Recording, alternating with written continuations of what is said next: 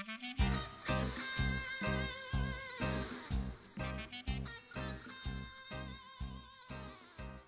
名侦探柯南》第三百四十七集：消失的绑架脱逃车下集。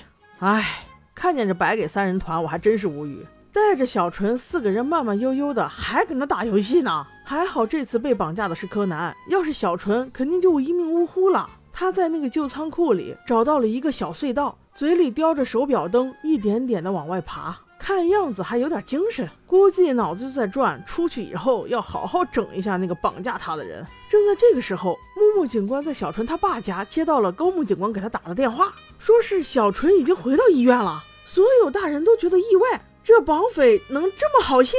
既然要放人，还费那闲工夫玩失踪干嘛？但当下还是孩子的安全要紧，于是大家用最快的速度赶回了医院。刚一见面，小纯的后妈就抱住了他。平安无事就好，我好担心你，你没受伤。这一连串问题问的，连我都能听出来真情实感呐。但是貌似小纯还是有点不领情哦。直到后妈给他了一巴掌，他才真正意识到自己错了。原来是白给团说了，他们计划出去玩，让柯南在这里守着。所以警方这会儿才知道，被劫走的应该是柯南呐。后妈想让小纯道歉，说句对不起，可以抵一条人命啊。可是小纯没意识，不肯说，直到非要挨一巴掌。才不得不说 sorry 啊！说完就无来由的跑了。你也不关心一下我们的柯南回来了没有？不过后妈也是伤心的哭了，她害怕这一巴掌打的小纯有点疼。真是后妈比亲妈难当多了呀！不过正在此时，意外发生了，柯南小宝贝竟毫发无损的回来啦！他只凭记忆和渺小的身体从臭水沟里爬了出来，并且还带给了木木警官重要的绑架嫌疑人线索。那人尖嘴猴腮，鼻梁左侧还有一颗大黑痣，这特点很好找的。而且据他推断，他们肯定有同伙。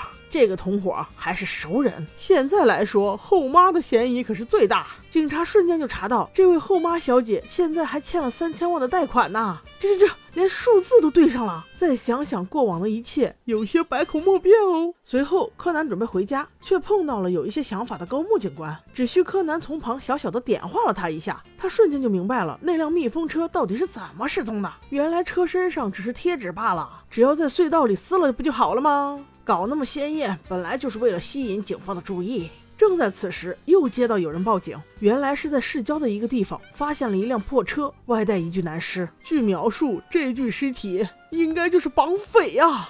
不是吧？拿了那么多钱，你可没命花呀！最夸张的就是这个尸体旁边还捡到了一只耳环，竟然就是后妈的。这一桩一件的都指向后妈呀！警察正在盘问后妈小姐，柯南却不这样认为。后妈小姐可是有正经工作的，她要只是为了钱，何必要花钱开什么服装展呢？直接拿钱跑路不就好了吗？况且那只耳环明显就是假货，哪能做到这一切的？除了后妈以外，小纯他爸身边还有一个贴身司机呢。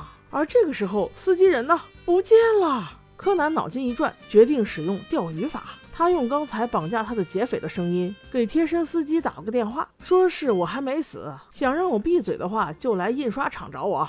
另一边又给藤木 CP 打了电话，让他们也来印刷厂抓真凶。那有佐藤警官在场，怎么可能让真凶逃脱呢？刚开始司机还想抵赖，说是我来这里就是路过而已。直到柯南在司机开的车的后备箱里发现了一大包现金，这一下可算是败露了。司机气急败坏。左手推佐藤，右手打高木，竟然把两位刑警给秒杀了。最终还是被柯南一球击中，这才伏法。哎，我说柯南，不如你跟阿笠博士商量商量，把那个足球腰带量产吧，保证你能赚翻哦。说不定将来的日本警察每人人手一支呢。最后当然是完美大结局啦！后妈的服装秀成功举办，在 T 台上，小纯也献了花，第一次真心叫了妈妈。